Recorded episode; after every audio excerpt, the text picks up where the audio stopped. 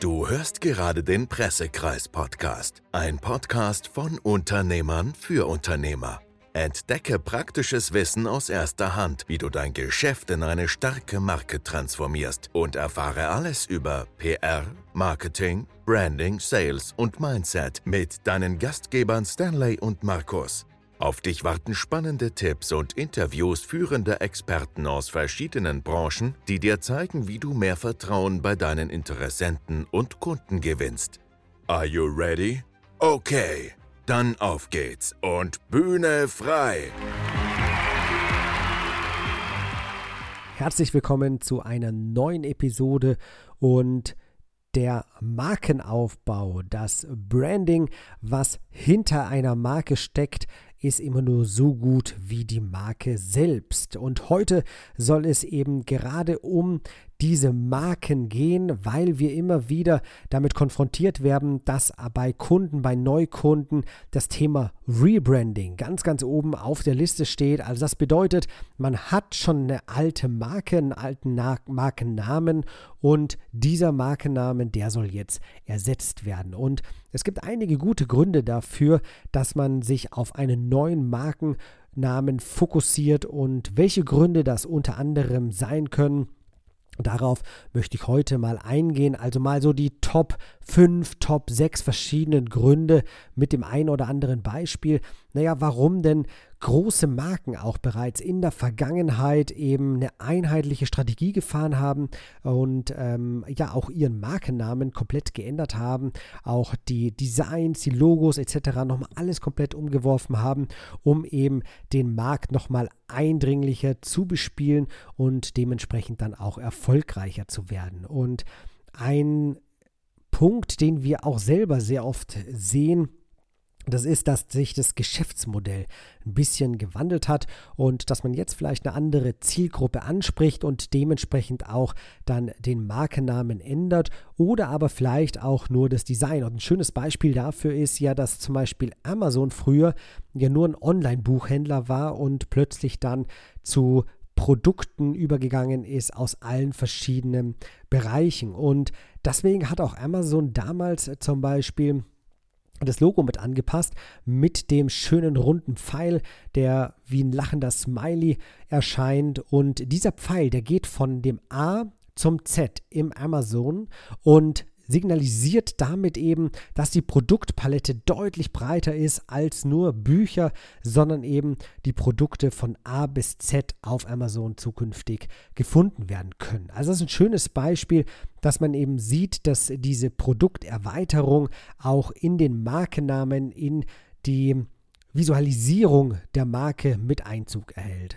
Und ein anderes sehr schönes Beispiel ist Netflix. Netflix war ja ursprünglich eigentlich ein DVD-Verleihservice, bis sie dann dazu übergegangen sind zum Streaming.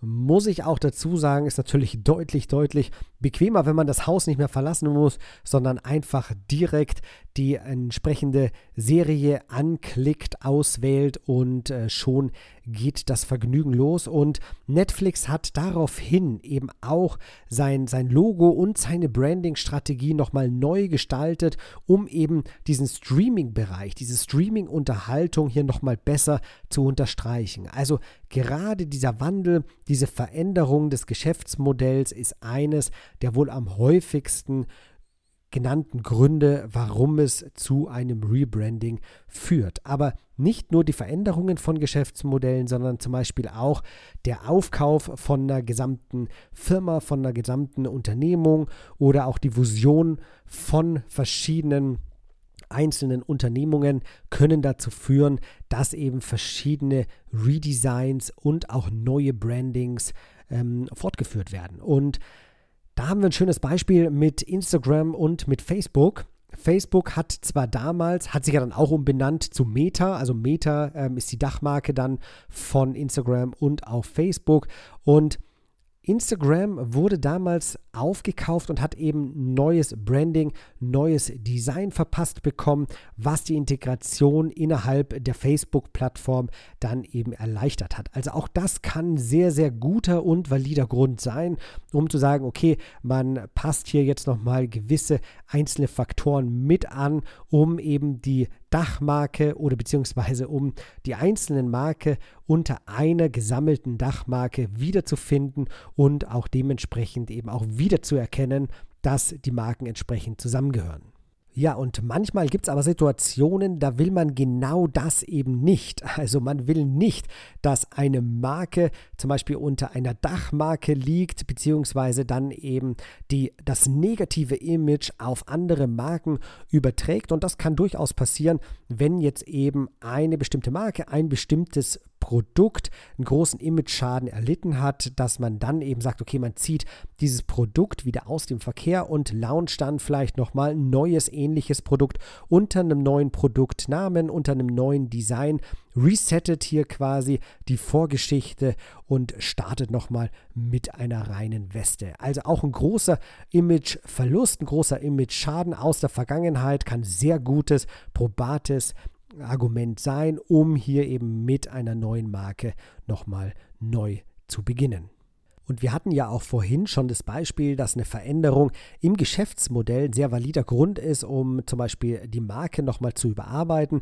Aber auch die Veränderungen im Markt können Grund sein, um eben auch die Marke nochmal mit anzupassen. Und ein sehr gutes Beispiel ist hier die Restaurantkette Dunkin' Donuts. Dunkin' Donuts hat nämlich ihren Namen einfach mal halbiert. Also aus Dunkin' Donuts wurde nur Dunkin' und auch das Logo wurde hier neu gestaltet, um so diesen Fokus von Donuts und Kaffee ein bisschen auch auf andere Produkte zu verschieben, um eben mit der Konkurrenz, wie zum Beispiel Starbucks oder so, auch besser markentechnisch mithalten zu können. Also auch die Veränderung im Markt selbst kann sehr guter Grund sein, um den Markennamen, um das Design, das Logo, das Image nochmal in eine andere Richtung zu verschieben, um so dann eben auch wieder besser wettbewerbsfähig zu sein und ähm, ja, die Konkurrenten auch wieder besser angreifen zu können. Und besser angreifen zu können, das ist wohl auch eines der Gründe, warum entweder Marken zusammengeworfen werden oder aber auch ein einheitlicher internationaler Markenname gewählt wird, um dann zum Beispiel Markenkampagnen auch global komplett einheitlich ausrollen zu können. Und als Beispiel könnte man hier jetzt Pepsi oder auch Nike nennen, die eben verschiedene Markenidentitäten, Namen zusammengewürfelt haben, um hier dann international, also global mit einem einheitlichen Markennamen, mit einem Image nach außen aufzutreten.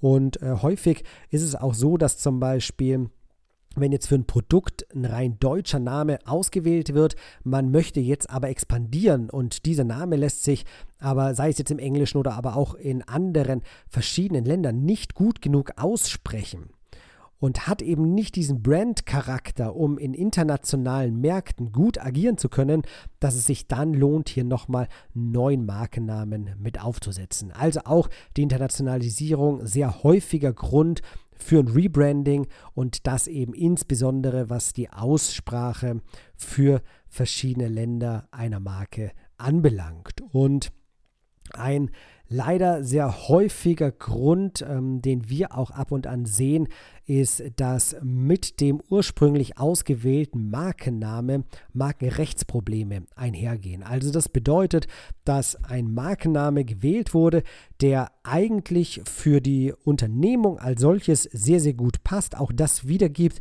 was man als Dienstleistung, als Produkt an seine Kunden weitergeben möchte, aber es entweder schon ähnlichen oder sogar gleichen Namen gibt, der vielleicht noch mal ein bisschen in einer anderen Branche aktiv ist, aber da durchaus verschiedene Überschneidungen zustande kommen und die dann eben zu Rechtsproblemen führen können. Und um diese Probleme zu umgehen, zu umschiffen, macht es dann natürlich auch Sinn, sich einfach einen neuen Namen auszudenken, um mit dem Namen wieder rauszugehen. Das ist natürlich auch immer eine Frage der Perspektive und wie weit auch die Marke schon entwickelt ist. Also bis zu welchem Punkt ist es relativ einfach, eben die Marke nochmal zu wechseln oder ab wann wird es ein bisschen holpriger, weil eben schon sehr, sehr viel Budget in die Marke geflossen ist. Bei sehr vielen Unternehmen ist es aber so, dass die Marke eigentlich noch so klein ist, dass eine solche Markenänderung sehr unkompliziert innerhalb von mehreren Wochen komplett umgesetzt werden kann. Wichtig ist es hier eben immer ganz genau zu schauen, okay, wo steht die Marke, wo soll die Reise hingehen und welche Bestandteile sollten im Zuge von diesem Rebranding unbedingt mit berücksichtigt und beachtet werden.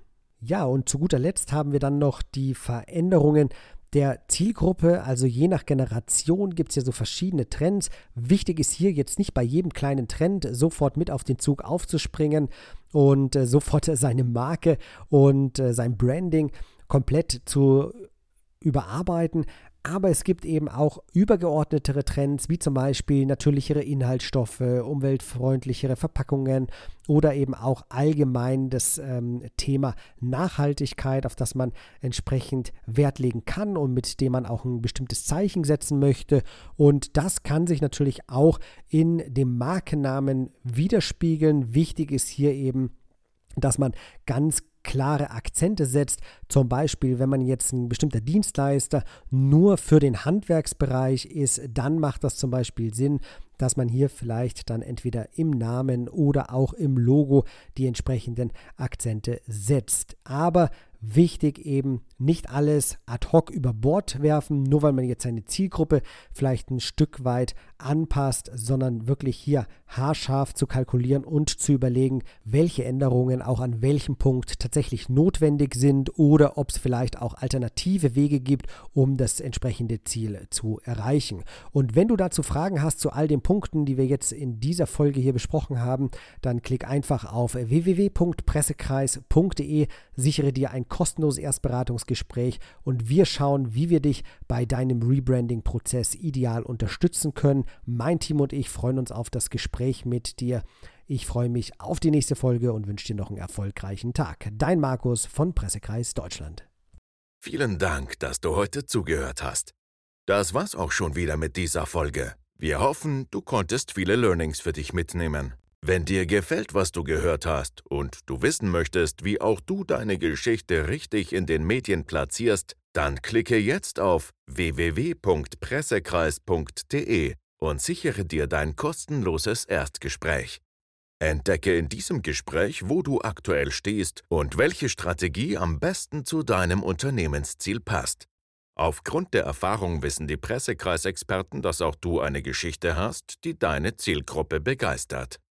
Der Pressekreis hat bereits zahlreichen Kunden dabei geholfen, Platzierungen in hochkarätigen Medien aufzubauen. Also trage dich jetzt ganz einfach auf pressekreis.de ein und wir hören uns in der nächsten Folge.